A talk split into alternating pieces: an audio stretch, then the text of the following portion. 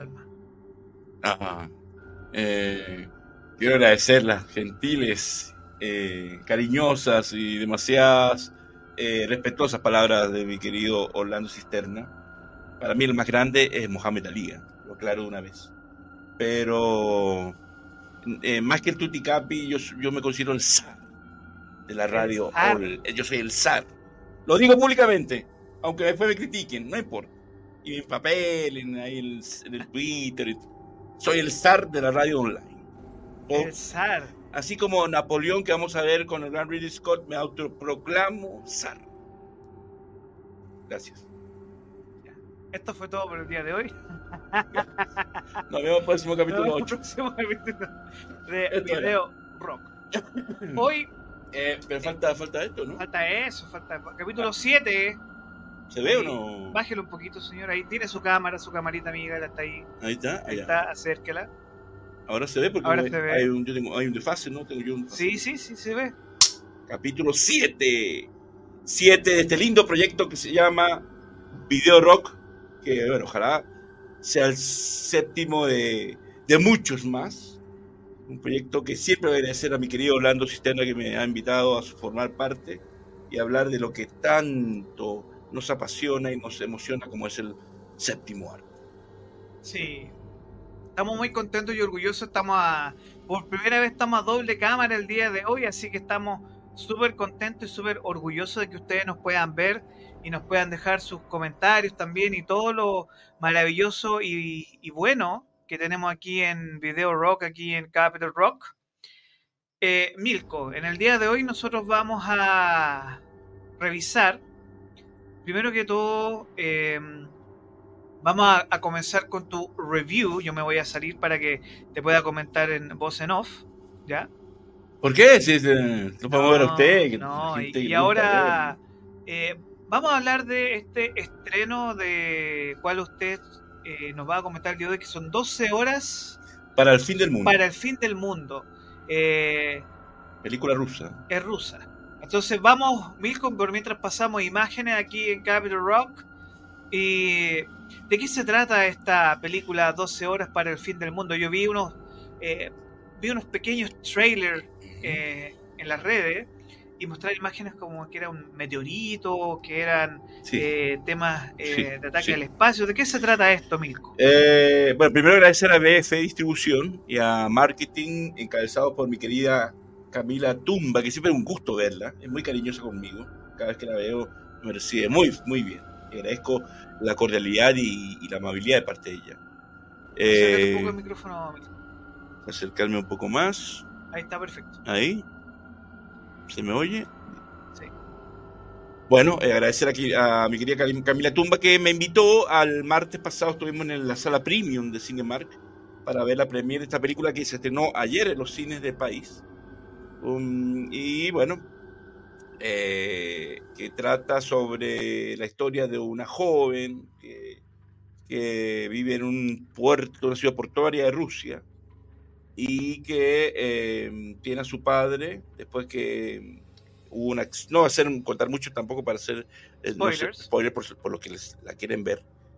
Em, eh, y tiene a su padre que trabaja en la estación espacial internacional. Entonces en un problema de, ruptura o sea hay una ruptura eh, en el sentido de ella su relación con su padre por un problema o un accidente familiar que hubo entre él y ella eh, en el cual salió afectada en un ascensor y que sufrió quemaduras la niña, cuando era niña, ahora es una adolescente. Y surge en medio de esto una lluvia de, de meteoritos que cae eh, en esa ciudad y, y, lo interesante de esta película, por ser rusa, que esta lluvia de meteoritos em, cae en varios sectores de Rusia y de Asia, China, em, eh, Corea del Norte, Japón, pero lo más divertido, y los rusos se dieron el gusto, eh, no cae en Estados Unidos. Esta vez Estados Unidos no es el centro de la tragedia, es, son ellos. Eh, así que me, me, me causó gracia en esta parte... ¿eh? Primera vez... O sea, ellos, el, cine ruso desarrolló hace un tiempo una película supuestamente de un superhéroe también, muy similar a Superman, eh, que era Niño Galáctico, ese niño de la estrella, algo así que también fue, era muy interesante, muy muy buena. Ya. También sacaron la película de superhéroes ruso. Sí, pues había una, una como Avengers. Sí, Cuando salieron los Avengers, ruso, sí. salió una de Avengers. Y creo que incluso la dieron acá, en los cines sí, acá. llegó. Llegó, eh, pero vino sin ninguna clase de promoción. Creo que BF la estrenó. Y Sí. ni alcancé a verla yo, pero debe estar en plataformas. Pero son los Avengers de ellos. Exacto. Y siempre es sorprendente el cine ruso porque, eh, bueno, en el actual contexto que enfrentamos nosotros de la guerra de Ucrania, que es bien complejo y difícil, eh, es muy importante que nosotros reconozcamos que el cine ruso se la juega. Tiene una industria pequeña, pero se la juega con ciertos tipos de obras. Eh, sí, se la juega eh, porque tiene la técnica. Eh, pero quiero acla- aclarar que estas dos- eh, el título es un poco, bueno, obviamente para llamar la atención de la gente, porque el, el- el- el título general de la película es, es en, en ruso, o le ponen en inglés o en español, que se llama Mira, y Mira es el nombre de la computadora, computadora madre que está en la Estación Inter- eh, Espacial Internacional. Es el nombre de la computadora. Eh, eh, está ahí Interesante ese dato. Aquí está el nombre en ruso, pero en español le ponen Mira. Eh, y es el nombre de la computadora que madre de, que- de la, de la Estación Espacial Internacional. No se llama así. Pero eh, lo interesante de esto es que eh, el nombre es un poco eh, engañoso por el hecho que eh, caen estos meteori- meteoritos y causan un gran desastre, pero no provocan el fin del mundo. Así que no se va a caer el mundo en 12 horas, ni tampoco eh, es un, cataclismo mundial. Es, eh, es, solamente este sector, y me llamó la atención, y me- yo me reía por dentro, que es primera vez que, y no sé qué van a pensar en, Estados Unidos y en Hollywood, que es primera vez que Estados Unidos, y sobre todo Washington, o como pasó en el Día de la Independencia, que se dio el gusto al director alemán Roland Emmerich en volar la Casa Blanca, que fue una escena eh, mítica en el cine de ciencia ficción. Y es ahí que eh, esta vez Estados Unidos no pinta para nada, no aparece, la lluvia de meteoritas, meteoritos no cae, sino que cae en el sector de Asia y de, un, y de una parte de Rusia. Eh, agradezco que me haya invitado Camila y BF porque esto es una película, ah, los rusos tienen la técnica. Y, ah, y, y como la vimos en la sala Primo, que tiene muy buen sonido, eh, la mejor parte de la película, que es cuando caen los meteoritos, eh, no tiene nada que enviarle a Ma- Armagedón o Impacto Profundo, ninguna de esas películas. Porque es impresionante esa escena. Sobre todo la parte del sonido. Por eso digo que agradezco que estaba en una buena sala. Y esa parte me impresionó mucho, me gustó mucho. Eh, me impactó al estilo de La Guerra de los Mundos de Spielberg. Así, me- Wow. esa escena es muy, serio? sí, es muy notable, está muy bien hecha, es lo mejor de la película para mí. Eh, y, es, eh, y es muy impresionante porque dura 5 o 6 minutos, pero es a nivel técnico, pero que es, es para darle, decirle a Hollywood que estamos al mismo nivel que ustedes y no tenemos nada que envidiar. Eso es lo positivo que puedo decir de la película. Lo negativo es que eh, lamentablemente es son, esto es un intento de los rusos por emular Hollywood a nivel de historia y, y la película empieza muy bien, pero se va desinflando. Y al final caen todos los clichés propios de Armageddon. Entonces, eh, me desilusionó mucho la película, la parte final, porque ya era un cliché eh, en esta, de la típica historia del padre que por fin se reencuentra con la hija debido al cataclismo. Y al final eh, es ver Armageddon maquillado y con todos los clichés del cine de catástrofes eh, de Hollywood. O sea, una película de catástrofe a la rusa, donde cambian el whisky por el vodka, entonces. que es el único Eh, cambio, ¿no? Con muchos Jack Daniels. Entonces, ah, pero hay whisky. sí, pues. Pero hay Ah, whisky, pero también hay. eh, Y vodka. y te- claro. Pero eh, empieza bien porque hay un drama muy bien hecho eh, cuando descubren en la Estación Espacial Internacional que viene esta lluvia de meteoritos que se. Que se Eso está perfecto. está perfecto porque sucede que, que, eh, logran descubrir, descubrir de un momento a otro que hay un cambio en, el- en la ruta de estos meteoritos porque al, al principio iban a pasar muy cerca a la Tierra y la gente lo quería ver porque iba a estar muy cerca, pero no iba a pasar por la estratosfera y a última hora descubren que sí, Entonces no hay tiempo de avisarle a la gente y ahí surge la escena muy bien lograda a nivel técnico. Pero el problema de la película es que en vez de seguir al estilo ruso, que siempre son un cine bien, em, bien duro, bien crudo a veces, se dejan llevar por el cine hollywoodense, tal vez pensando que esta película se va a distribuir porque se va a distribuir en, Estados Unidos de alguna manera y, eh, caen todos los clichés em, que llega a ser muy cursi. Y cuando las películas son cursi a mí me, me incomoda y me molesta y me desilusiona. Así que, em, además que, eh, lástima que no la pudimos ver en ruso, porque está doblado al inglés. ¿En serio? Entonces, no, qué más. No, ahí ya un punto en contra. Es un punto súper en contra porque como ese doblaje parecía como el doblaje de las películas porno, que son las películas europeas que la, la, así, con ese inglés. Pero señor Palma, su referencia, por Dios. No, no terminó mi referencia, sino que digo yo que también, así como las películas chinas de los 70 que las doblan, con esas voces media sobreactuadas y forzadas, aquí es lo mismo.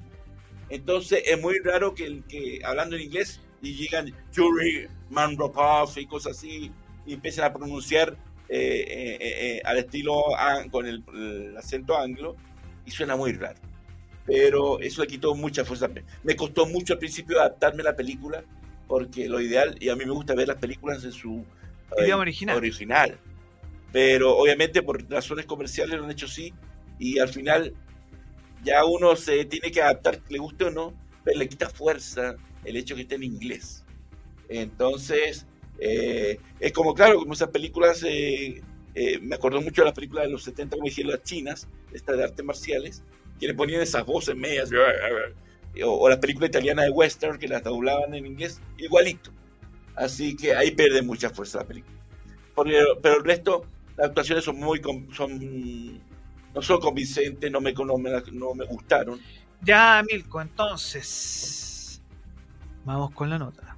Entonces, em, de 1 a 7. Ay, no se trapique, señor, no se trapique. Estoy trapicado. Me va a tomar, tome, tome, tome su bebestible. Mi Jack Daniels. Su Jack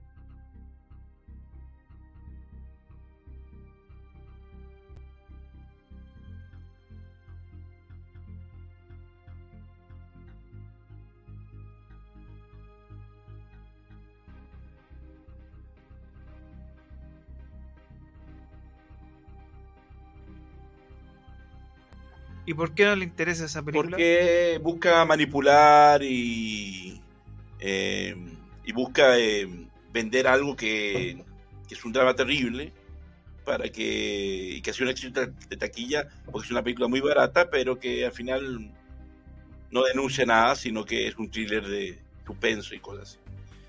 No es un drama verdadero, bien hecho. Eh, Entiendo. Como digo, un tema así delicado hay que tratarlo así seriamente. Es una, una película de aventura casi. Así que yo no la quiero ver. ¿No la quiere ver? No la voy a ver, no la voy a, en este programa no la voy a comentar, ni los otros que por ahí tampoco, así que lo Bueno, la voy a tener que comentar yo, pues. Usted es libre de comentar lo que usted quiera, pero yo no me voy a sumar a ver esta película porque no, no me trae, no. ¿No la, no la pasa? Eh, no, es que es una película que, que se ha vendido de boca a boca, boca, por el tema en general que trata, pero no sé, es como que se están aprovechando y manipulando a la opinión pública y no. Cuando se manipula de esa manera. No te piache. No, no me llama la atención. Bueno, Milko, 12 horas para el fin del mundo, ahora que ya se le quitó el chapique. Dame números. Ah, ¿eh, ¿Batata? Dame números, batata. Eh, pucha, por la escena que está bien lograda y me impresionó mucho, le voy a poner un 4. O sea, mejor Cuevana. Eh, no sé si está en Cuevana, pero le doy un rato en Facebook. Ahí hay una copia en, HD que no la quise ver porque dije voy a ir por, porque yo no pierdo una sala de cine, prefiero siempre prefiero, una película en pantalla en pantalla. Entonces, como había invitado Camila muy gentilmente, acepté ir. Eh, pero para los que no quieran pagar la entrada, ahí eh, busquen ahí, pongan 12 horas. ¿Ese está en ruso? Eh, creo que está en español. ¿Pero español o español? No, español latino. Ya. No, el nuestro, no el de Castilla y Aragón. Pero está en copia HD, así que se deja ver muy bien. Y por si quieren ahorrarse las luquitas. Pero vale la pena si quieren invertir para. A lo Un mejor. rato, que- para pasar el rato. para pasar el rato, a lo mejor le, le va a gustar por la típica relación del, del papá que se reencuentra con la hija y la cena final, el papá da la vida por la hija. Es, Ya. es como Armagedón, es la misma cuestión. Pero, La misma historia de Armageddon, pero en ruso. pero en ruso, pero eh, prefiero Armagedón. Pero no van al espacio, ¿cierto? Sí. No, pero el papá está en el espacio, entonces pues se despide la hija y se ponen... Ah, o sea, muere el papá. pero, ¿por qué me deja la pelota boteando, pues, Yo te lo dijo, yo no he dicho nada. No, pero si Usted lo dijo. Pero cómo, Milko. Pero, ¿qué pasa en Armagedón al final? ¿Quién muere? El papá. Bueno, entonces, ¿qué estoy diciendo yo? Sin decir nada. Oigan, eh, a la gente que nos está viendo a través de YouTube y redes sociales, los queremos invitar a un juego, sí. ¿Ah, juego? ¿Qué juego? porque eso tiene que ver con, con lo que se viene en estos momentos. Porque vamos a pasar del review de eh, 12 horas para el fin del mundo, que obviamente invitamos a nuestros eh, amigos de BF y les agradecemos que nos hayan ayudado eh, a que Don Milko pueda hacer el review el día de hoy. agradezco porque eh, si no fuera para esa, esa escena de, de- de la lluvia de meteoritos, eh, que es notable, es muy notable, es muy impresionante. Eh, incluso ponen el personaje típico cliché de las películas gringas, de estos personajes, de estos señores maduros que son, eh, son absolutamente graciosos y hacen una escena así como para relajar a la gente. O sea, todos los clichés de las películas americanas están. Sí. Tenemos comentario de Bárbara, que está en nuestra segunda unidad. Dice, las películas malas, malas están a la orden del día ahora. Sí, mi querida Bárbara. Felicitaciones, mi querida Bárbara. Cariño para usted. Eh, O sea, todo- felicitamos ayer. Nuestra, bueno, Bárbara Sosa es la persona encargada de todo lo que tiene que ver con comunicación audiovisual aquí en Capital Rock. Y ayer recibió su diploma del diplomado que ella estudió, así que de aquí, a la eternidad, como Ah, dice sí, Frank Sinatra, el cielo es el límite y más. Buzz Lightyear. Yo no quería decirlo, pero. Eh, fe- felicitaciones, mi querida Bárbara, que sigan los éxitos, los logros y, y todos los esfuerzos bienvenidos sean para usted. Eh, pero no, eh, tenemos fe, mi querida Bárbara, porque se viene The Killer, de la nueva película de, de David Fincher con Michael Fassbender, que va a estar en Netflix. Eh, se viene Napoleón, el gran Ferrari, eh, Ferrari, de esa Michael, la que es la película que De Michael Mann. dicen que es quizás la mejor película de carrera hecha en la historia. debes- con Michael Mann le creo todo. Sí, de- Es pero, un crítico español Es dijo, es la mejor escena de carreras que he visto en mi vida. De todas las películas de carrera, es la mejor que he visto. Así que Ferrari, más encima con un Adam Driver irreconocible. Sí, pues. Irreconocible. Yo, ya, Penélope ¿Será el, sí. ¿Será el Oscar para, por fin para Adam Driver? El problema que va a tener a River. Phoenix.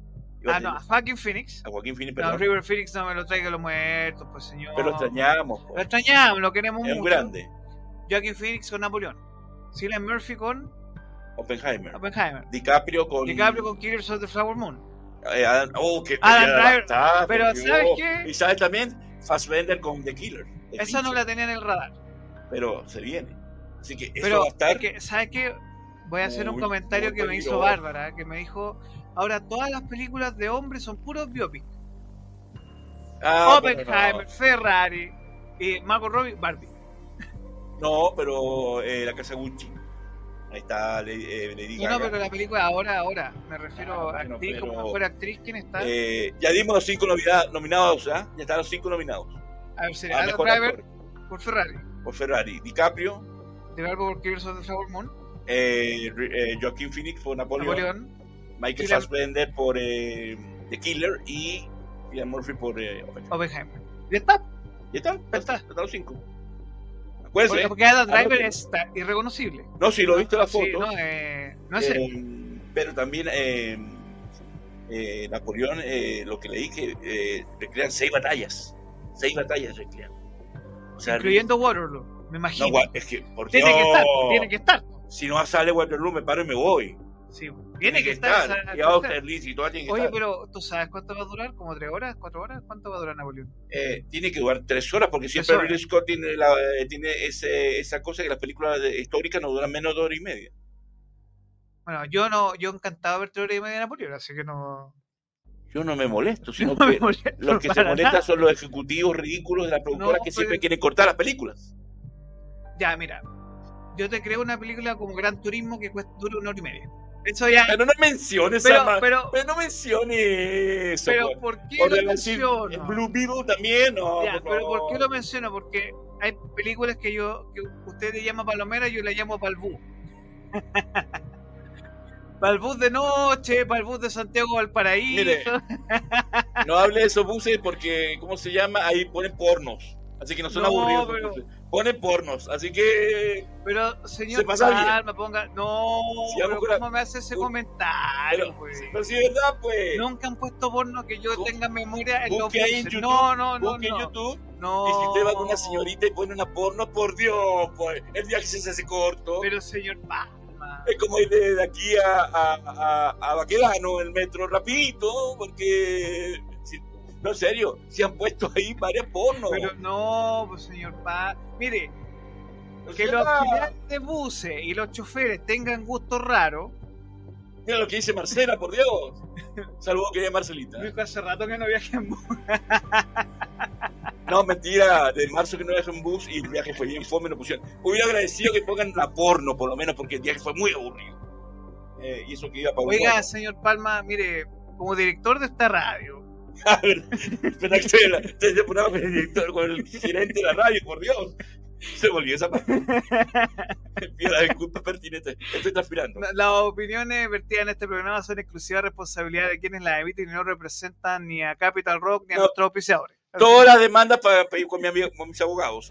¿ah? Que no tengo, pero algún. algo- ¿para qué? Pero sí es cierto, pues no. Eh, con eh, esa peli. No, no, no es tan categórico. La palome- yo digo palomera por decir una palabra elegante. Para mí son películas para idiotas, pero. no Ya, fuerte. señor Palma. Pe- pero Pa- si- menciona Gran Turismo. pues. Usted ha visto eh, Orla- el, eh, eh, que no quiero ser grosero, pero que mal está Orlando Bloom. ¿ah? ¿Usted ha visto el póster de Gran Turismo? Está, pero Orlando Bloom le hicieron un, un Photoshop pésimo. Le cayó todo el año encima. Parece que Katy Perry lo dejó muy mal, muy mal a Orlando Bloom. Pero si él tiene 45 años. No sé, pero sale como de, como de 70 años, se ve. No, pero si un, un, un- Yo Orlando Bloom hay que respetarlo. Si lleva, si tenía 25 años para el Señor de los Anillos, debe tener 45. Hola, no, era 50. más joven, era más joven. Bueno, Orlando Bloom lo, resp- lo respeto porque es Legolas, estamos claros. Legolas. mira, Nada a mí más. me encantó en Elizabeth Town, ¿tú viste esa película? No. De Cameron Crowe. No pierdo tiempo en eso. No, no la viste si es de Cameron Crowe con la Kirsten Dunst. Es que no me gusta Kristen Dunst. Pucha, Milko. Pero no, no, lo vi Cruzada del maestro Una Scott. tremenda película. Eh, Eh, no, es una maravilla. Pero la película, no Orlando Bloom. Más respeto con mi colega. Ah, ¿verdad que? No, estáis chistoso. ¿Verdad? Pues es su colega. Bueno, eh, eh, Es un primo lejano. Bien lejano, ¿eh? A pesar que estoy hablando con el gerente de radio, pero bien lejano, bien lejano, primo. Sí, no, pero Bien Bloom. Milko, enrielemos la discusión, Notra 4 para. Mira, Marcela está, eh, está apoyando lo de lo que dijo usted de Elizabeth Town. El que dice Stone es una buena, muy buena película, ¿eh? No, porque Cameron Crowe es un capo. Cameron Crowe, muy- pero esa película, Elizabeth Town, véala, es preciosa. Es hermosa esa película, de verdad. Milko, vamos con a lo que venimos hoy, ya que, eh, como usted, tutti capo tu cinema. El zar, el zar. No, es Yo que soy el zar de la radio online. no me nombre cosas comunistas. no, el nada político, soviético. el tema político, eh, nada soviético, señor. yo estoy en una película rusa que, que se cree quiere, que se quiere ser gringa. Así que nada amable, nada difícil. No venga con cosas soviéticas. ¡Qué buena imitación, por Dios! Vamos a hacer programa con No, el, ahora viene el- conde. con el- Ahora viene el conde. Ah. de Pablo Alraín. que hay que, Hay que yo le ver. tengo fe. Yo le- porque él, Pablo Alraín es un gran valor. Es Eh. muy, muy interesante directo con Spencer. La rompió. Cuando hizo actuar bien aquí a la Kristen Stewart. Ya es un, es un logro. es un logro. Es un logro que le logró su primera nominación al Oscar. Por Pero eso- eso fue porque le hicieron la cochinada porque tiene que estar Lady Gaga, no es Kristen Stewart.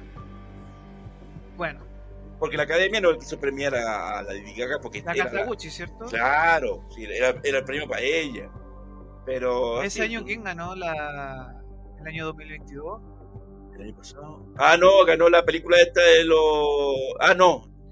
No, la de no la, no la Michelle Yeoh. no la de los chinos. Eso mismo. La que se lo ponen por todos lados, por todas partes. Esa, Ya, esa misma, los señor con. Matrix, que es un. Nah. asco. La mejor película del año, para mí. Igual que Barbie. Mire, no la mencione tanto porque esa cochinada de Barbie, así lo digo, ¿Cómo, cómo, trata cochina Barbie, señor? Más respeto. esa cochinada de Barbie, No, voy a ver. Yo lo dije. respeto, señor. yo lo dije. Aquí, ¿dónde está mi cámara? Mi Ahí está, cámara ahí amiga. está, ahí está, ahí está. ¿Dónde está mi cámara amiga? Ahí está, ahí está. Yo lo vaticiné, lamentablemente. Van a darle el Oscar a- al gran maestro Nolan como director, pero a la cochinada de Barbie como mejor película. acuérdense. ¿Y si le dan Greta Gerwig mejor directora? O al revés, no, o al revés. Greta Gerwig, directora y mejor película Oppenheimer. Ahí va a estar la cosita. Acuérdense. Bueno, lo que no hay discusión es que Robert Downey Jr. es mejor actor secundario. Pero, Hasta si, ahora. pero hasta si ahora. le dan a Ken, no me enojo. A Ryan Gosling no. Sí, no, no me enojo. No, Robert Downey Jr. lo que hizo lo es- merece. No, no, No, lo merece. Pero si se lo dan, no me molestaría. Porque Ryan Gosling hace un muy buen papel y salva la, Salva la película. la porquería que va. Ya, pero mire señor, hoy me enteré que Barbie es la película que más millones, creo que está en los 1,5 billones de dólares de recaudación en la historia. ¿Y qué dijo el señor Spock? La necesidad de la mayoría precede a la minoría. Así que tanto. El señor Spock lo hizo. Hablando de necesidades de la minoría, vamos con. va- Vamos a poner una musiquita no sensual. Por cierto, obviamente. Eh, Ferrari todavía no se sabe cuándo viene. ¿no? Ferrari debería llegar para diciembre, enero, probablemente. En verano. En verano, para, la fecha de, la de la Qué bueno, qué bueno que se vienen todas estas películas y vamos. Y no estaba en mi radar Ferrari hasta que me salió el pop-up en YouTube de las páginas que sigo. no, y bueno, la estrenaron ahora en Venecia. sí, Y dice que es. Es que es Michael Mann. Es que es Michael Es Mann. por eso Mann, cuando vi Michael Mann dije, no, esto no me lo pierdo. Porque si hay un grande, entre los grandes, de todos los 80 grandes, hace poquito. Michael Mann está ahí. Es un grandioso. Y créame que es un. eh, yo no sabía este dato que él creó Miami Vice. Es, por eso te digo. Bueno, yo no- yo- me- a mí me dejó sorprendido ese, ese- Y él hizo la película de Miami Vice. Y, y- y que es excelente. Y que no se parece nada a la serie. Y, él fue Colin Farrell, ¿cierto? claro, y Jamie Foxx. Y lo interesante es que la, la actualizó y no, no hizo esta eh, similar, un remake. un remake como la serie que tenía toque de comedia. Aquí hizo un drama potente. Eh, Miami Vice, que lo recomiendo si no han visto. Pero eh, él fue creador de Miami Vice, que fue la primera serie que eh, Que impuso. es icono de los 80.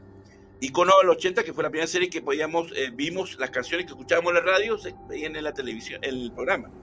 Impuso eso, eso de que la banda sonora no tenía que ser compuesta especialmente, sino que eran tomados temas del momento en la serie. Y entre otras cosas, impuso el tema de la moda, la visualidad. Michael Mann es un, es un Y él también, es un zar. yo no sabía No, que él yo no. el último de Él los mohicanos. Es la mejor eh, versión que he visto, los últimos mexicanos. Es, la ver- es el creador de, de Hit. Aquí yo siempre he dicho que la mejor escena de balaceras Pero dicen que Ferrari es, es más parecida a Lee, que también es de Michael Mann, que también es muy buena. que es más parecida a Ali que a Hit. En el sentido que una película mucho más. Es un melodrama brutal. El tipo tenía a su mujer y su amante. Más las competencias con Lamborghini. Dicen que hay que ver la película de Lamborghini. Y ese también debe durar tres, tres horas porque Michael Mann también hace película de dos horas y media, tres horas. No, pero que hay una película de Lamborghini. Y que además de eso se Bueno, está la de Ford, Ferrari. Ford Ferrari. Ferrari, tremenda película. Yo esa la vi en mi casa, pero yo soñaba con verla en una sala de cine, que me imagino que sonaba un cañón. Sí. Sí. Bueno, más allá de esta actualidad, nosotros estamos escuchando música de terror porque nos queda bastante tiempo.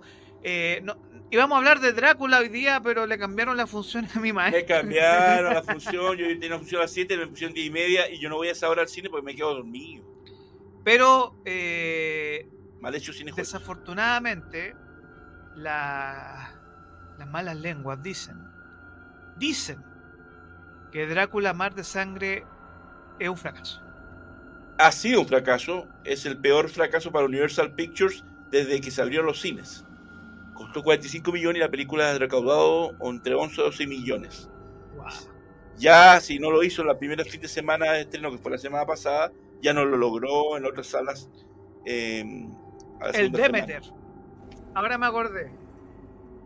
Del barco de Drácula, ¿no? Demeter. Exactamente. Y dicen que es un fracaso total la película.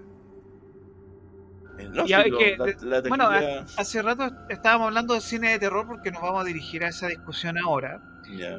Eh, Milko, te dejo el set a ti por mientras. Estamos con Hitchcock. Hoy vuelvo. Bueno, eh, esta es la, claro, la primera parte, ¿ah? porque así como hicimos la primera parte del cine de bélico, que fue muy bien recibido por la gente, eh, tenemos varios especiales preparados bien interesantes, así que en medio, en los próximos meses vamos a hacer la segunda parte del cine bélico. Así que esto va a ser una primera parte donde eh, vamos a, con la ayuda de ustedes, a comentar, opinar lo que, y, ustedes nos, nos ayudan para pensar eh, cuáles son. Eh, no vamos a dar un listado como la vez pasada, porque lo hay, pero no vamos a estar todo el tiempo haciendo listados. Así que vamos a empezar a hablar sobre los clásicos del cine de terror de la historia y todos los tiempos, porque hay muchas por esa razón. Yo digo que vamos a hacer esta primera parte. Y bueno, hablar de psicosis, es una película que, de partida, eh, mi madre tuvo la suerte de verlo en cines cuando era muy joven. Y, siempre me recuerda cuando hablamos de cine, que ya está muy, muy viejita, pero igual no está lúcida, así que vamos a seguir hablando de cine con ella. Porque si ella y mi padre son los que me fomentaron el amor y la pasión por el cine. Ella me, me recuerda que, me comenta que esa escena, como en su momento fue tiburón, que obligó o asustó a la gente para no ir a las playas y bañarse eh, hubo, eh, daba mucho, mucho miedo ducharse, porque después que había psicosis, te acordabas de esa escena, de la famosa escena de la ducha. Que por cierto, Hitchcock la quería hacer sin música. ¿En serio? Él la quería hacer sin música, pero Bernard Herrmann, ese gran genio, le dijo no, esta escena merece ducha y voy a componer eh, música, y voy a componer un tema, una música que te va a gustar. Vamos con comentarios. Nuestra querida Bárbara nos dice, esta es una obra maestra. Psycho quedó para la historia como una de las mejores de todos los tiempos. Incluso hicieron un eh, spin-off de una serie y es súper buena. Creo que se llama Bates Motel. Con eh, nuestra querida, que tanto nos gusta ella, la, la, de, la del conjuro, ya les voy a decir. Ah, Vera Farmiga. Es maravillosa y este chico que hace The Good Doctor. Uf, no me acuerdo el nombre del actor ya les voy a decir el nombre del actor. Eh, pero eh, The Good Doctor, que es, ya les digo, Freddie Highmore, que empezó muy chiquito. pero hay otra versión de Bates Motel que es antigua, como una segunda parte Psycho, ¿no? Eh, eh, eh Anthony Porkins después hizo una trilogía, dos ah. películas más que eran estiradas del chicle, ¿no? No llegaba al nivel de, de Hitchcock. Y después, en los 90, Gus Van Sant hizo un remake que era un calco. Era cuadro por cuadro igual, solamente que era en colores y con otros actores. Y tenía buen reparto porque aparecía la Julian Moore, aparecía eh, Mortensen, eh, Annette, la que lamentablemente murió el año pasado. Que era una muy buena actriz que se perdió. ¿eh? Sí, lamentablemente un muerto horrible. Y también hacía, y ahí donde creo que se equivocó Gus Van Sant porque puso al, comedia, al actor que hace comedias, eh, ¿cómo se llama? Vince... Eh, eh, Vince eh, Bong hacer de ah. haciendo de, personaje de Perkins de Norman Bates yo creo que ahí falló mucho porque no Vince Bong no está a la altura de hacer un personaje como como el de el de cómo se llama de, de, Bates tengo una pregunta para ti ¿por qué incluiste en cine de terror a Alien siendo que es una película de ciencia ficción? porque lo interesante que logró Ridley Scott que nos llevó al, es como la frase, la frase promocional. Eh, ya, ya, ya, ya te decía que es una película de terror cuando decía nadie oirá tu grito. En el espacio nadie oirá tu grito. Eh, es una película de terror decorada en un, en un ambiente espacial y que tiene todos los elementos de, de, la película de terror en un ambiente claustrofóbico, oscuro, con pocos personajes y donde hay un, un ser indestructible que no sabe dónde viene y que causa el caos. Pero, eh, a ver, yo debo decir que Alien. eh, y creo que vi la cuarta, creo que con la chica, la Winona Ryder, que es muy mala. Pero, por Dios. no Pero me- vi la original, vi la original. Pero, esto, Pero- a lo que pasó fue que no, no he podido ver la continuación. La, la pero no, como, no es como el amigo que le dije yo que vio primero Resucitado No, no, y no, después yo vi uno. primero, no, no, yo vi primero Alien, Ah, ya. vi primero Alien. Pero vio la más mala, por Dios. La- esa con Ryder Sí. es terrible. Sí, no, no, pero después vi parte de esa y después me dediqué a ver Alien, que es el gatito. El gatito de la. Jonesy. Sí. Em, Jonesy. Aquí tenemos una serie de películas, Milko, yo- vamos a hacer un pimponeo. ¿Ya? Le voy a decir película y me va a hacer en una frase su opinión. ¿Estamos?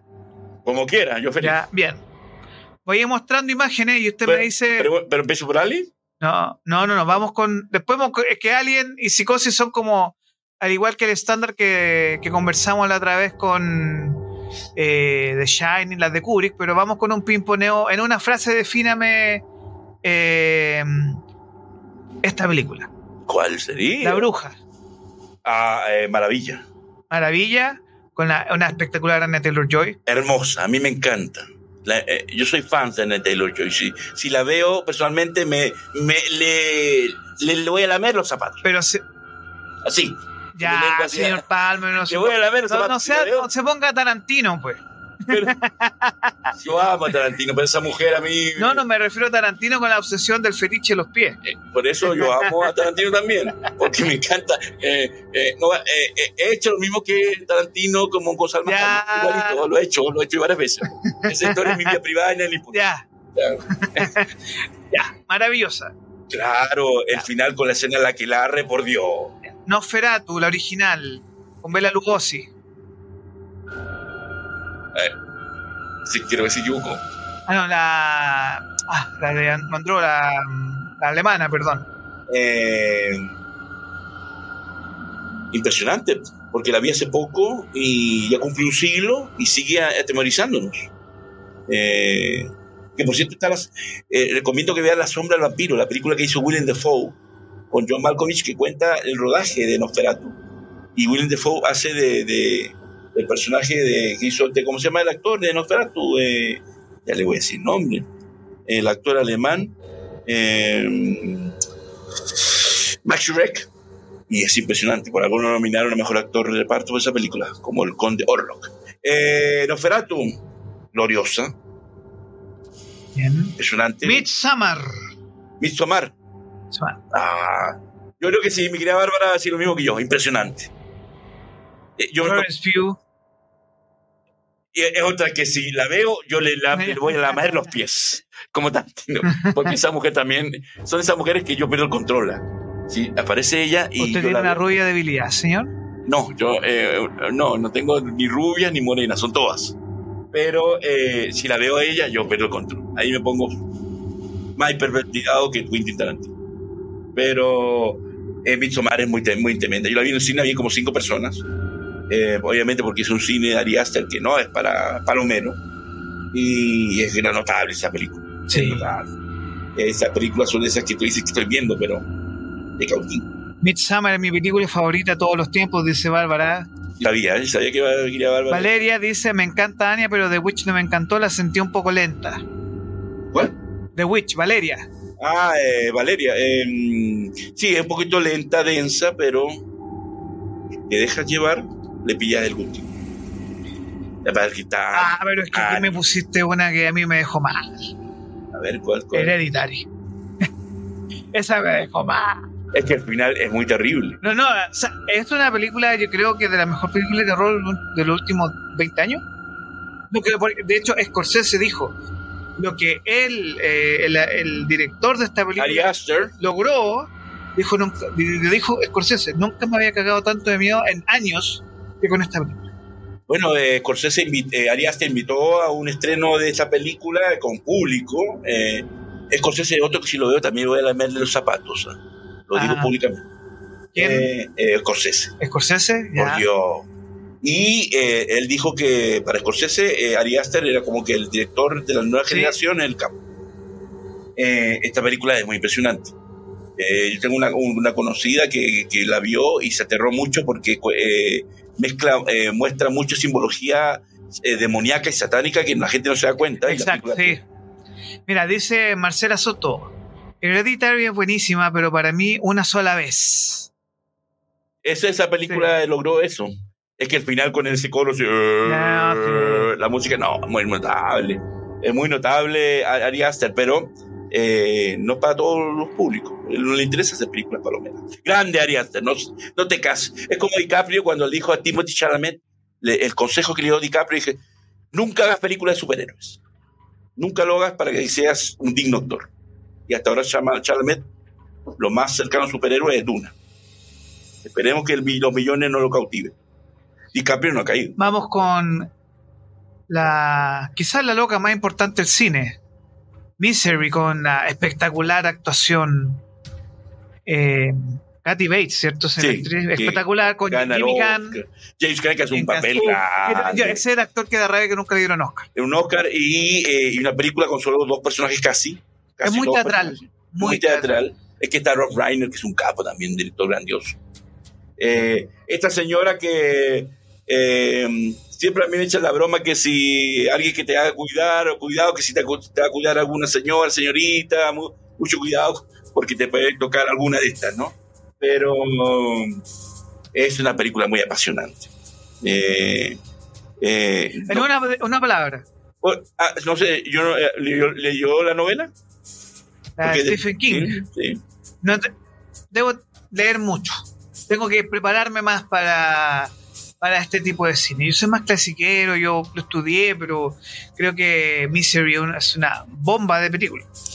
Es muy genial, muy entretenida. Aquí, señor, usted me, está mostrando quizás... ¿Qué cosa? ¿Qué cosa? le estoy, no aclare que le estoy mostrando, ¿ah? No, no. Aclare ella. Aquí usted me... Aclare. Porque me mezcló como varios géneros en uno y me tiene sorprendido con eso.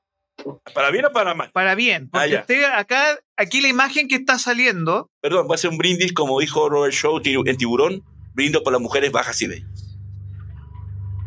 Mire, señor, está bien que llegue la época del calorcito, que usted sea caribeño, pero ya.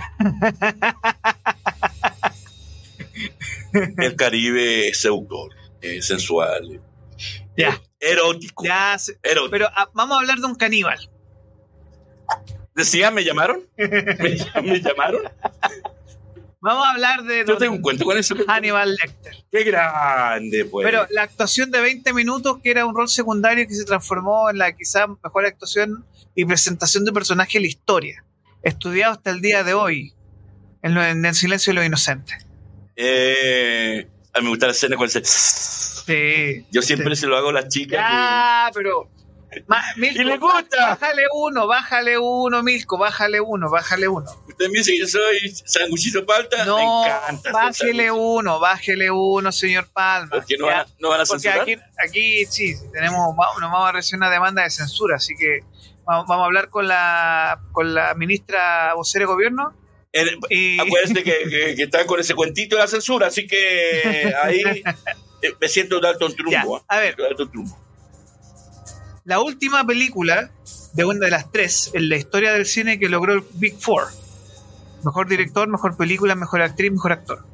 Eh, no, el Big Five, porque mejor ah, guion. Mejor, mejor guion también. Porque la, eh, Jonathan Dean, ¿cierto? El director. fallecido, lamentablemente fallecido. Pero eh, Anthony Hopkins, mejor actor. Que esa hermosa película El Padre, por favor, vea la que va a llorar a Mare usted. Oh, sí. Va a llorar. Pero es una película que tiene que ver. Eh, con tiempo. No, con tiempo y en, eh, y en un estado, en un estado mental y emocional eh, bien, porque si la pillan bajoneado, los va a destruir. Sí. y Jodie Foster, que espectacular. Ella había ganado por Accused, ¿cierto? El año anterior. El año anterior, acusado. Era una historia de violación, que es terrible. Que la película es fuertísima. Sí. Es muy fuerte esa película. pero Hannibal Lecter, y que. Ah, por cierto, que la escena Accused de acusadas eh, y la escena de violación que es larguísima, eh, dura como 20 minutos. Es terrible. Y ahí de Foster, bueno, que ya tenía varios años desde. Bueno, la semana pasada hablamos de Robert De Niro con Taxi Driver, pero que logra el pic de su carrera a los 28 o 30 años con El Silencio y el Inocente. y Accused. Clarice. Clarice, no. ¿Cuántas Bueno, ¿y a usted le gusta Clarice he conocido Jodie yo? ¿Cuántas Clarice he conocido? Mirko, Ah, Clarice. Mirko. Y la. Mirko. Milko, Dígame, escúcheme. lo escucho. ¿Julian Moore o Jodie Foster? Yo Ya, bien. nunca, la, Eh, nunca la había... la versión- Julianne Moore me encanta, ¿Te, pero te nunca la gustó la versión con el Edward Norton? Dragón Rojo. Eh, sí, me gustó De Ralph también. Fiennes también, muy, muy buena película, ojo. Eh, La Dragón- de Ralph Dragón Rojo, Fiennes, sí. sí, muy, Dragón Rojo, muy buena película. Y eh, hay otros personajes, eh, creo que hay una serie de Hannibal que hace este actor el que sale en la Indiana Jones 4, Matt Mikkelsen. Matt Mikkelsen. Sí. Eh, ¿Pero usted vio la precuela? La- Hay una serie, ¿cierto? No, pero hay una película. Esa es la serie de Hannibal, ¿cierto? Sí, la de Matt hay una precuela que se llama Hannibal también. Aníbal el origen, que Sí. es bastante, a mí me gustó, ¿ah? Y que la muestran ahí con una relación con una. con una china, con esta actriz que también le voy a llamar los pies y la veo, que es Gon Lee. Voy, a quedar sin lengua, tanto lamiendo. Oiga, pero señor, no sea tan erótico, ya. es que yo soy caribeño. No. Yo soy caribeño. Yo, a mí el calorcito me llama la atención. Mire, y ahí se- señor, me pongo, mire, con todo- me pongo caníbal. Señor. Me pongo caníbal. Bajémosle un cambio. No, pero yo tengo una historia, un, un cuento, una curiosidad, ya tanta. Yo parezco TNT, ¿ah? Lo que pasa en la vida, en las películas, me pasa a mí también. Eh, con el silencio de los inocentes. Yo me acuerdo que en esos años, eh, a mí me, me invitó una, un- en esa época una, a una van premier. En yo vivía en otros países, en otros países. Invito a una señorita que me gustaba mucho y que parece que literalmente, así como Aníbal Lecter, no literalmente como Aníbal, Aníbal Lecter lo, lo aclaró, me gustaba y me la quería comer. Pero, Pero, señor Palma, no. pero no como saber- Hannibal Lecter, pero quedó tan aterrada con la película que no fue no quiso ver más películas conmigo, porque la primera cita fue viendo esa película en la premier y como que asustó tanto y la- ella pensó que quería hacer lo mismo que Hannibal y nunca más quiso salir conmigo porque vimos esa película. Mire, señor, vamos a, a partir con películas más o menos. Y eh, tenemos una pregunta para. Y esto es directo al hueso para la gente que nos está viendo y nos está escuchando en estos momentos. Una pregunta para nuestra audiencia. ¿Cuál es la mejor película de terror de todos los No, pero tiempos? ¿cómo que hace esa película? Ah, bueno, ya estamos claros. y que Ya nos dejen, claros, nos dejen el ya comentario. el programa. Ya que nos dejen el comentario. Mira, vamos. Película frase, película idea. Ya. El exorcismo de Emily Rose. Eh, eh, esta es la segunda película para mí, para mí del tema exorcismos que me impresionó muchísimo. Es- no la he visto, ¿no? Sí, sí. Es muy buena película, porque mezcla el drama y el tema de las leyes con el, el tema de la posesión. Y esta Jennifer Carpenter hace un gran papel. Que está basada en el hecho de una chica alemana que le aconteció lo mismo y que murió Sí. en el exorcismo. Muy buena película. Ya, usted me puso aquí cine de terror y me puso Drácula que tiene más versiones que eh, las canciones de Shakira, pero eh, con Drácula está Gary Oldman como las Drácula. canciones de Shakira son de terror también, ¿ah? Bueno. Eh, el Drácula de Gary Oldman, Por Dios, pues. Eh, porque hay varios Dráculas. Sí, pues. Porque este está Bela Drácula- Lugosi, Christopher Lee, Christopher Lee, eh, Gary Oldman. Gary Oldman. Eh, también está, eh, bueno, los Drácula de, porque también están los, los Nosferatus también. Acuérdense que está el Nosferatu de Klaus Kinski, que es muy, muy bueno. Está el que se viene con supuestamente William Defoe, que lo interpretó ya en la película que le recomiendo, La, Mar- la Sombra del Vampiro. ¿Qué otro Drácula hay? No me diga el de... ¿Usted vio esa porquería de Nicolas Cage? No. Renfield? No, No la he visto, no la he pero visto. ya vi el tráiler y era una basura. No, no, mal, no, por yo me conformo con el conde Pátula, señor. Necesitan más. Conde Pátula, pues, Es señor. un, es un grande. Conde Pát- Mire, aquí tenemos a nuestro compañero de Amor Capital, Javier de Vilar, nos dice, Doctor Amor, Doctor Amor. Doctor Love. Oiga, ¿y cuándo van a hacer el especial de cine de amor ¿Quién y de desamor? ¿Quién dijo eso? No, yo eh, se los tiro ahora siendo el, el- el jefe de jefe acá. ¿Cuándo van a hacer el especial cine de amor? ¿Ustedes dos?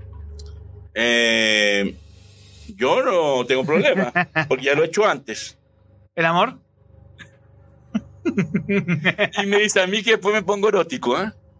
Ojo, anuncio, vamos a hacer un, un programa de clásico cine erótico, ¿ah? Sin censura, sin censura. Y ahí yo me suelto la lengua y voy a estar como Gene Simmons, igualito. Ay, señor, me acabo de miedo. Eh, La de Gregory, bueno, lo hablamos la semana pasada, Robert De Niro. eh, bueno, Max Cady es un gran, es un gran villano y, y ese año compitió De Niro. De Niro ese año no ganó el Oscar por Cabo de Medio, por Cabo de Medio porque compitió con Anthony Hopkins como Hannibal. Entonces era imposible poder derrotar a este personaje de cuánto, 20 minutos. Era el Los últimos Hannibal. 25 sí. Y- Ya, vamos con estos, estas películas que son clásicas, ya. La Carrie original, ya, de Brian De Palma, de su pariente. Eh, En una palabra. Mi tío, mi tío. Eh, ¿la, la vio? ¿La has visto? Sí. Brutalísimo. Eh, terrible, pues. Eh, lástima que fuesen unas versiones más recientes y Más han sido todas terriblemente malas. Eh, pero ahí está la mano del maestro, de mi tío. Es grandiosa, eh, con un John Travolta que estaba en su inicio. Esa película tiene el, el mérito, como todas esas películas, que juntan, reclutan actores que no eran lo que eran hoy grandes estrellas y estaban iniciándose. Y Carrie es una película muy, muy fuerte porque también eh, es un drama familiar por el tema del conflicto que tiene ella con su madre, que es una fanática religiosa. Así que, eh, gran película. ¿eh? Em, que em, lo interesante de Brian De Palma, que son esos directores que le han ofrecido hacer eh, continuaciones y no, no le gusta. Él siempre, eh, Tom Cruise, cuando hizo Misión Imposible con, con- y lo dirigió Brian De Palma, le dijo, bueno, ve preparando la segunda parte. Y Brian De Palma me dijo, no, yo no hago segunda parte, así que chaito. Comentario de Valeria, donde dice: Para mí, El exorcismo de Emily Rose es una de las mejores películas de exorcismo que hay. Sí, la, para mí la segunda mejor. Es muy buena. Es muy impresionante y la película es muy, muy... eh, no tiene desperdicio. Eh, la mejor película de terror para mí, esto nos dice Marcela Soto, es El Exorcista, Drácula, de Gary Oldman le encanta. Hay muchas enamoradas de Gary Oldman que sueñan Sí, ¿ah? con. Eh, conozco muchas, Sí. muchas damas que le encanta a Gary Oldman. Para mí un caballero, un grande, así que... Y más aún lo bueno es confirmar como Truman en Oppenheimer, que es una escena de cinco minutos y ya hizo la película solito. Es un grande y le encanta a las chicas, grande, merecido porque es un capo. El rito con Anthony Hopkins. Es muy buena película. No, no creo, eso no creo Sí, que la vi. sí, Eh, y también tiene su escena... La oscurita. Eh, claro, que es un purita que es poseído. La escena esa cuando está con la niñita y le da un golpe, es muy buena esa escena. Le da una cachetada a la cara chica. Muy buena. The Omen, La Profecía. Para mí la segunda mejor película de todos los tiempos. Siempre lo he dicho, el, el Omen, The Omen. Claro, si ustedes han visto la del 2006 y no han visto la original, va a pasar. Pero si han visto La la, original es brutal. la original es muy terrible. Esa es de Richard. Donner, ¿cierto? Sí, pues. Y el mismo de Super. El mismo Superman de. Arma Montal, de los Goonies y de tantas más. Muy buen director. Es muy un buen, capo. muy buen es un director. grande. Y hace un par de años nos, nos dejó lamentablemente. Sí. Y de, Pero de verdad, La Profecía eh, es una película para su época que fue súper polémica. Súper polémica. Eh, Estas películas malditas que le dicen. Sí, Por el rodaje que tan terrible que tuvo. y que de verdad es una película para ver. O sea, de verdad yo se la recomiendo mucho y por eso es un clásico. ¿Cómo se llama este señor que es el, el padre del satanismo en Estados Unidos? Andor LaVey. Ujú, sí. Ah, eh, que era este señor que escribió La Biblia Negra. Él, él visitó el- a, a Richard Donner a la hora de que estaban rodando la película. Él dijo, mira, eh, yo te recomiendo que no sigas rodando esta película porque va, se va- va- van a haber eh, accidentes trágicos. ¿Cuántos Demian hay gracias a la película? Hay Por, por el nombre de Demian, ¿cierto? Sí. tres y una y, y la cuarta es una película para televisión que, que era una niña. Mira, aquí tenemos un comentario de nuestro compañero de labores que está aquí esperándonos en el backstage. Blue Velvet. Es que si algo que tiene importante los de los eh, David Lynch son sus villanos. En- también en, en Carretera Perdida también está ese villano terrible con su pura mirada intimida. Tien- también tiene sus su, escena de terror. Ahí el eh, malo es, ¿cómo se llama este actor? El de El que hizo de. ¿O no? ¿Cuál? Porque en Blue Velvet aparece también. Ah, ¿no? Blue Velvet, eh, Dennis Hopper. Dennis Hopper.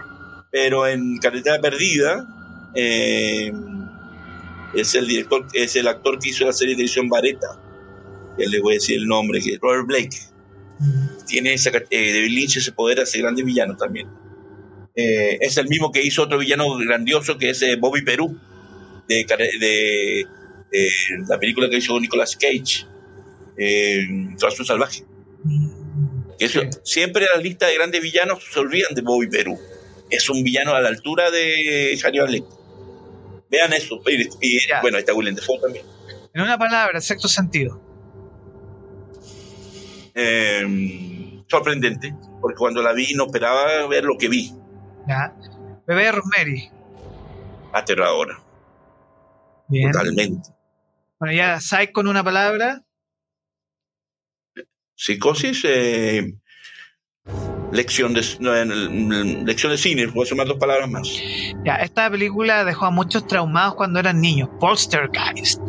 Eh, que es de Steven Spielberg, ojo. ¿Y esa es de Richard Donner también o no? No, esa la dirigió Top Hooper, el director del Masacre de Texas, mm. pero el mito cuenta que la película la dirigió Spielberg. Mm. Porque si usted ve la masacre de Texas y ven Poltergeist son dos estilos distintos. Y Poltergeist es, Poltergeist es muy Spielbergiana. Eh, lo que pasa es que en esa época de Spielberg estaba dirigiendo eh, ET y también quería dirigir, Juegos Diabólicos. Y entonces se dice, como aquí es productor y los estudios estaban cerca, de día producía eh, Juegos Diabólicos y en las tardes ET. Entonces se cuenta que el nombre de Tom Hopper es un es un ah, y el sindicato no, no, no, no, aceptaba en esa época que un director hiciera dos películas simultáneamente y es así que el nombre de Top Hopper es como una fachada y realmente Spielberg siguió la indicación, eh, y si la hizo Top Hopper, siguió la indicación al pie de la letra de Spielberg, porque es muy Spielbergiana esa película. En una palabra, El Exorcista. La mejor. Con dos palabras. La mejor. Bueno, nosotros ya hicimos un, hace una semana el recordatorio del Exorcista. Eh, eh, el Exorcista es la película de terror más grande y mejor hecha y más realizada de todos los tiempos. Por eso tengo miedo de lo que se viene ahora, que está en las manos de este caballero que no tiene la sapiencia cinematográfica del maestro Friedrich que lo perdimos. El conjuro. Eh, que decir muchas palabras. No, pero una. Necesito una. Eh, es que no puedo definirla con una. Cinco. 10. Ya, ya. Es que el conjuro, siempre he dicho que la última gran película de terror que he visto. Es la última película que me asustó. El conjuro, me asustó mucho. Pero ahí está el gran eh, director asiático James Wan que la logró. Porque utilizó los miedos básicos. Halloween. Halloween. Mm, es que de los de los esto es Mike Myers. Mike Myers de estos villanos slasher es que Mike Myers, yo prefiero Jason o prefiero Freddy. A mí Halloween no me cautiva. Masacre en Texas. Oh, pero la primera, la original. Es Gore, ¿cierto? Gore. Sí, eso es sadismo puro. Masacre en Texas, eh, intimidante. Vamos con los niños de hoy día, Chucky. ¿Sabes que Chucky a mí no me cautiva? Yo paso ahí. No me, nunca me eh, ¿Alien el octavo pasajero? Por Dios, pues. El xenomorfo. Grandioso, grandiosa. ¿Quién puede lograr hacer una película de ciencia ficción y terror al mismo tiempo y simultáneamente? El maestro. Grande. Eh, Pesadilla. Freddy. Freddy Krueger. Eh, me, lo que pasa es que Freddy eh, tiene un fenómeno, a mí me gusta mucho Freddy porque me hace reír. Me hace reír mucho, porque Freddy es un gran comediante. Y las escenas que mata a todas sus víctimas hay humor. Y lo, Mira, también. Eh, Valeria nos dice, justo vi completa por primera vez El Exorcista la semana pasada, muy buena. es que yo conozco gente que nunca la ha visto porque le da mucho miedo. Tenemos aquí también comentario nuestro Javier de Vilar también nos dice, mortalmente parecido de David Cronenberg con Jeremy Irons. Cronenberg eh, es, un, crack. Es que hablemos de la mosca. La mosca, claro. Que, es mejor que la original. Eh, Con un, ¿cómo se llama? Jeff Goldblum. Uf. Está brutal. Y de Gina Davis también. Gina Davis. Hacer actuar a una modelo como lo hizo actuar a Gina Davis es porque es un gran director, gran director nada más. ¿No te gusta Gina Davis? Me gusta, pero en esa época era, la modelo eh, que estaba luciendo por su facha y después Gina Davis demostró que es una actriz. Bueno, la, con otra de Ridley Scott, con la Susan Sarandon, ¿cómo se llama esta? La... Telma Luis. Telma Luis. Esa es Ridley Scott y la primera grande de Brad Pitt, ¿no? el primer papel, sí, también el papel importante de Brad Pitt. Que hoy día sería un, un, Esta película sería cuando el feminismo no existía de boca en boca, era hoy día no sería. se mete en problemas. Pero que tengo que decirlo. Esa película hoy en día sería el, el, himno patrio de las feministas. Bueno, Valeria nos dice nuevamente: Chucky me encantan las tres primeras y la serie que sacaron patética. Arruinaron una de mis sagas preferidas. Yo a Chucky no, nunca me cautivó, nunca me impresionó ni me aterroró. Prefiero la película esta del The Boy, el niño, el, el, este o el, muñequito que está en la casa y le cuida a la señorita. Con todo que es una, no son grandes películas, pero, pero películas así de muñecos. Pucha, me gusta. ¿Usted vio la de Magic de Anthony Hopkins? Que era del títere que manipula al, al, al ventríloco. Esa es una película interesante con. Yo me acuerdo una que se llama Master of Puppets. Que eran las daban en cine B, que eran bien. ¿No? Esa película es para, para el año nuevo. Bueno. Eh, a mí vamos con, vamos con un. En una palabra, una película mala. El Resplandor. Bueno, para los racis era mala. Acuérdense que a Kubrick lo nominaron a peor director por esa película. Ahí usted dice la calidad de los que evalúan las razas. Eh, bueno, Here's Johnny. Y, que lo, y que lo diga la actriz del Resplandor, eh, Shelley Duvall, que esa película nunca más la va a olvidar. No, que se zafó. Es que Kubrick la hacía repetir escenas 100 veces o más, dice ella. No, sí fue, fue bien cruel. Eh, fue cruel. Eh, y Kubrick después admitió, sí, yo me pasé la allá, pero el, el, personaje lo existe. Ya. Eh, pero a usted no le gustó la parte 2, la su, supuesta parte 2 con Iwan, Iwan McGregor, y yo no la he visto. Vi media hora y media durmió. Doctor, Doctor Sueño. El, el medio sueño. ¿Por qué? ¿Por qué no? No puede enganchar, no puede enganchar. Eh, con todo y, gran actor Iwan McGregor. No puede enganchar. Bueno, está también actriz, la Rebecca Ferguson también. El peor es nada de Tom Cruise. ¿La Rebecca Ferguson? Claro, pues la piernita. Mm. La que le a chiquitito lo, lo, lo emociona. Proyecto Pero- de la bruja de Blair. ¿En una palabra? Eh, eh, sorpre- me sorprendió, sorprendente. Claro, eh, porque esta fue la película que rescató el tema de, la, de los falsos documentales. Of a mockumentary. Claro, que originalmente eh, eh, Caníbal Holocausto es la primera película que hizo este italiano Deodato, y, y después eh, estos dos estudiantes de cine rescatan este formato y de ahí eh, vienen todas estas películas falsos documentales al día de hoy. Vamos con una película que marcó una generación completa. Ringu, El Aro. ¿Cómo se llama la chica Laro? Eh, Eh, Naomi Watts. eh, no, el personaje. Uh, no me acuerdo. Eh, No, pero debe ser de las películas que marcaron a una generación completa. De gente que de verdad se volvió media loca por la época de los VHS. Eh, está muy bien construida el aro. yo- sí, eh, es una película interesante, pero en mi lista no. Samara. Yo- Valeria. Valeria nos dio aquí. Gracias, Valeria. Eh, Yo conozco muchas Samaras, ¿ah? Y por ahí afuera, en la calle, hay muchas Samaras dando vueltas, así que ojo por ahí, ¿eh? Hay muchas Samaras que se ponen así con el pelo y se ponen Samaras. Pero Ojo. señor Palma, ubíquese, pues a esta señorita que salía de la pantalla del televisor, Bueno. con todo respeto, mire, yo le echo la culpa a mi hermana, lo que voy a decir, porque yo esta película la vi con 10 años, 12 años, era para cagarse, para, tener mucho susto. Usted le pasó lo mismo que a mí cuando vi la profecía. Era, Era, daba susto, pues, y aparte de gente que se alucinó con el tema de la cinta, hasta el día de hoy juegan con eso, que si tú no, no me acuerdo cómo era el tema con la cinta, que no podías verla, que se, una semana después te ibas a morir, y no sé, era como un mito urbano, que, está, que viene de la película original japonesa, Y la japonesa la digo, yo no la he visto, ¿ah? no, No la he visto porque a mí el aro me gusta, pero no me cautiva. ¿no? No, ya vi la primera y la segunda era más maometana, así que ya después no vi las otras. Porque eso quiero que un tren.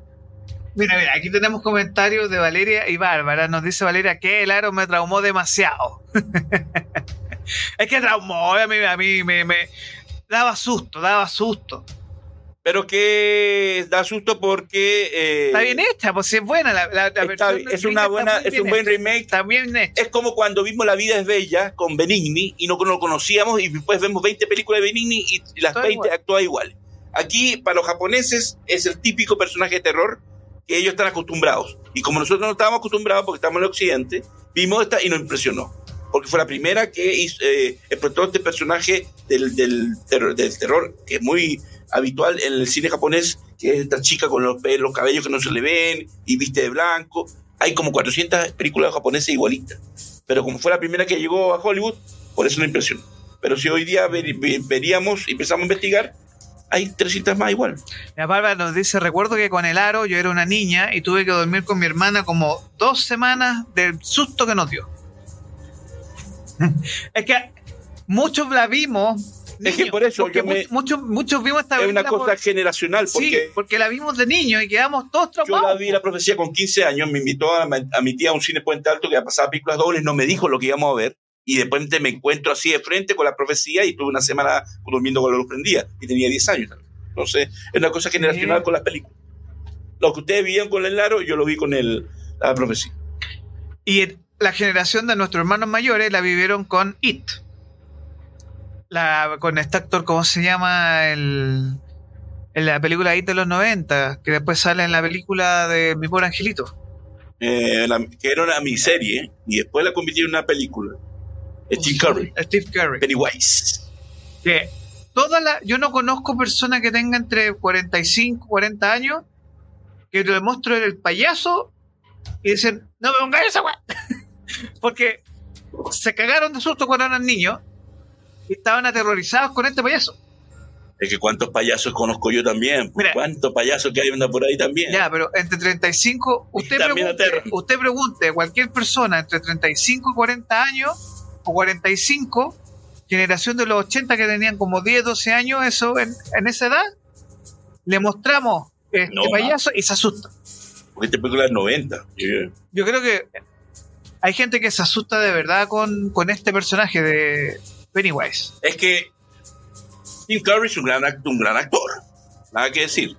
Y yo siempre he dicho que prefiero este, este It, sea, el payaso, que, nu- que la versión moderna.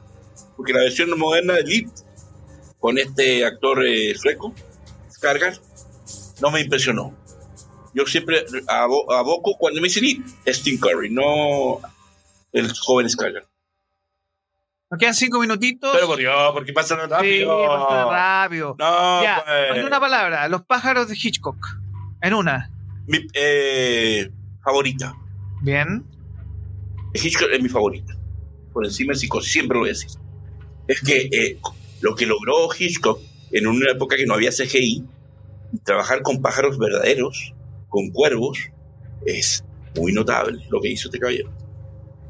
Que siempre decía que él dice, yo trabajé con cuervos porque era- eran los que más colaboraban en el rodaje. Pues diciendo que eran los más inteligentes para poder trabajar con, con- con pájaros reales. Ya, vamos con estos minutos Si finales. no lo han visto, por Dios, eh, vean los pájaros. Que cumple 60 años, por cierto. Dígame. El Exorcista, Ah, la número uno. Lejos, en toda la Sí. lista. sí. Es la, mira, yo te voy a decir algo. Yo quedé, no que yo vi la versión nueva en televisión y todo. ¿Cuál versión nueva? La versión nueva, la de, de los 11 minutos. Ah, ya con la yo todavía me acuerdo una escena, no ¿cómo poder olvidar? Que hay una escena que está como en la pared negra y de repente se ve el. El demonio más famoso del cine. Y lo que sufre miopía tiene el problema que me emputó a granito. Entonces, eh, esa película yo creo que está muy bien hecha, es espectacular. Eh, el Exorcista es una película que es escuela para todos. Eh, del gran William Friedkin que se nos fue hace poquito. Eh, Es una película que eh, demuestra que haciendo las cosas de manera más artesanal, pero inteligentemente y con talento, se pueden lograr obras maestras. El Exorcista es una obra maestra.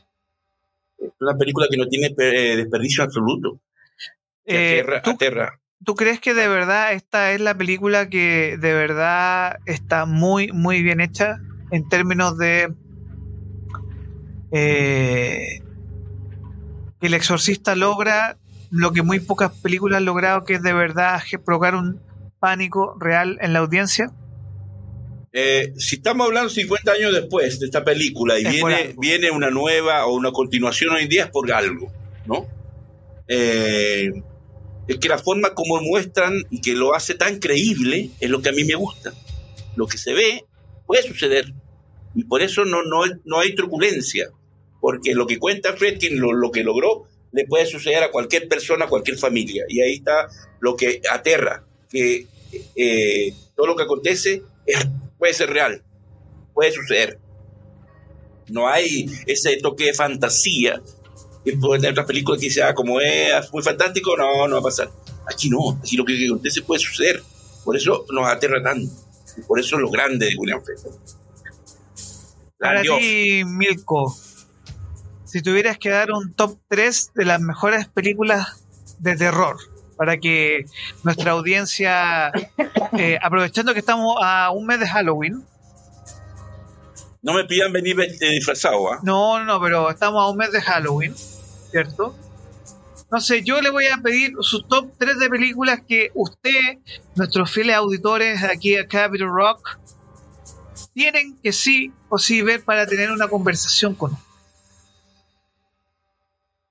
Ya, entonces que... Tres películas de terror que usted dice, si usted no la ve, no la ha visto, no me hable.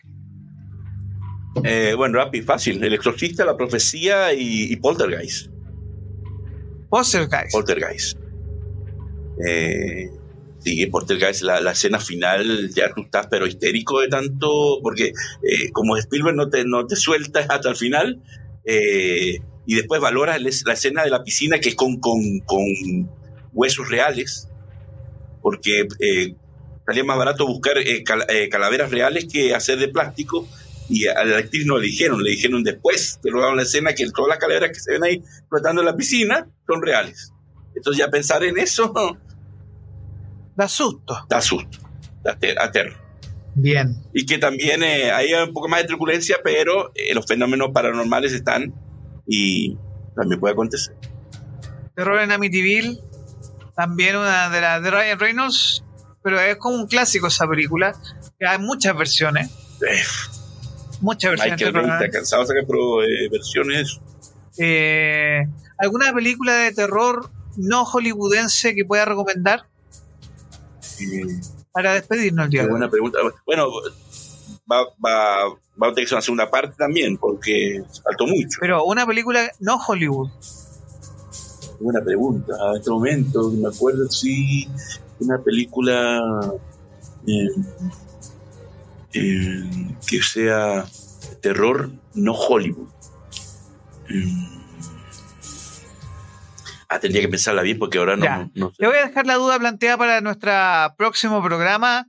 Despedimos. Ah, eh, hay una que se llama Imágenes del Más Allá, que es tailandesa, que es muy buena que puede ser una versión americana y era una copia nomás. Que era este tipo que, que acosa con unos amigos, yo creo que ustedes la han visto, a una chica y después que era fotógrafo. Y que, ¿Cómo se llama? Imágenes del, en español se llama Imágenes del Más Allá. Y que, y que la chica muere y después se le, el tipo tenía un dolor al cuello y resulta que la chica, el espíritu de ella se le colgaba como un pájaro como un ave rapiña en el cuello de él. Por eso el tipo siempre decía, oh, me duele, voy al médico, me duele mucho. Y era porque el, alma, el espíritu de ella estaba eh, aquí, es muy buena en, el hombro de él. Eh, y ese es, tailandesa. La casa del fin de los tiempos. ¿Cuál es? Venezolana. ¿No? No. ¿No? No, no, tengo, no tengo el gusto. Pero el, el fotógrafo de es taiwanesa, brutalmente buena. El fotógrafo. Esa debe ser un. Eh, puede ser esa. Puede ser esa. Eh, esa es eh, no, pero esa es esa es tailandesa la que vi. es muy buena. Es muy buena. Está a nivel de todas. Milko, palabras finales, un minuto. Bueno, se viene la parte 2 de este programa. Me encanta que pase el, la hora tan rápido, gracias a los comentarios de ustedes. Ha sido muy interesante su opinión. Y el próximo jueves, capítulo 8. Capítulo 8 que se nos vienen varios estrenos. Voy a hacer mi review de Ahsoka. Esta serie de Netflix que vamos a estar analizando. Próximo jueves juega la selección chilena. Nosotros vamos igual. ¿A qué hora juegan? A la hora del programa, así que vamos igual. Está bien. Vamos igual nosotros. Mejor Eh, llego más rápido. ¿Ah? Llego más rápido porque todo el mundo se va temprano Sí. a ver fútbol. A ver, ¿Contra fútbol quién juega? contra Uruguay. Ah, entonces los van a golear, así que no hay problema. Gracias, señor, por el soporte. A nuestros amigos, por favor, suscríbanse a nuestro canal en YouTube. van a golear, así que no compartan, compartan. Vean el programa porque igual los van a, van a 4-0. Vean ¿Juegan acá o en Montevideo? Montevideo. Ah, entonces 4-0. y, y Uruguay lo dirige Bielsa. Y, y- y Uruguay tiene un equipazo y aquí todavía seguimos con Sánchez, Sí. así que no. Ya. Eh, próxima semana vamos a hacer una parte 2. Milko, ¿De muchas qué? gracias. De programa de cine terror. Si nos quedaron varias cosas en el tintero. Pero la próxima semana próxima semana, que hay Azoka. varios temas, varios. Vamos a hacer varios temitas. Muchas gracias, Milko. Despidamos aquí a en este espacio de video rock capítulo 7 que está ahí. Dice ahí, acérquelo a la pantallita ahí, capítulo 7. Ahí. Muchas gracias. Y Gracias a ustedes. que tengan una excelente fin de semana. Nos vemos Pase amor, como dice Ringo, se me cuidan mucho y el próximo jueves. Eh, seis y media. Seis y media, en punto. Seis y media. Eh, ahí vamos a definir qué tema, si la parte 2 de cine terror Cine o bélico, cine bélico, que no fue bombazo. Ahí necesitamos cine bélico. es que hay otros especiales muy buenos que tenemos Sí. en carpeta y son no. interesantes. el especial Divas del Cine. ¿Qué se puede hacer? No sé, ¿ah? Eh, yo tengo el día del cine, pero también tengo pensado el de clásicos del cine erótico. Eh, No, no se ponga con cosas raras, señor. Mire que voy a tener aquí a la ministra vicera, vocera de gobierno diciendo, censurándome la radio. clásico del cine erótico, a mí no me importa. Eh, eh, también las películas más polémicas de la historia, que también hay Ese, mucho. ese, ese, ese. Vamos a eso. Las películas más polémicas de la historia. Clásico del cine de acción. Porque ahora tenemos el eh, Sounds of Freedom. Sonido de Libertad, que esa es polémica, Sí, pero podemos darle el polémica. contexto, pero Eso lo habla usted, pero yo no esa tontería. yo, yo hablo de esa película. Muchas gracias a nuestro público, a nuestra audiencia, Valeria, Bárbara, Marcela. eh, también tenemos aquí un comentario Javier que nos está esperando. Ahora viene, vamos a dejarle el piso a. Javier, Love. el Doctor Love. Viene Amor Capital. Nos vemos, que tengan un excelente fin de semana. Make love, not war. Hagan el amor, no la guerra, vean cine. Como dice Sentimiento Muerto, el amor no existe, hay que hacerlo. Buenas noches.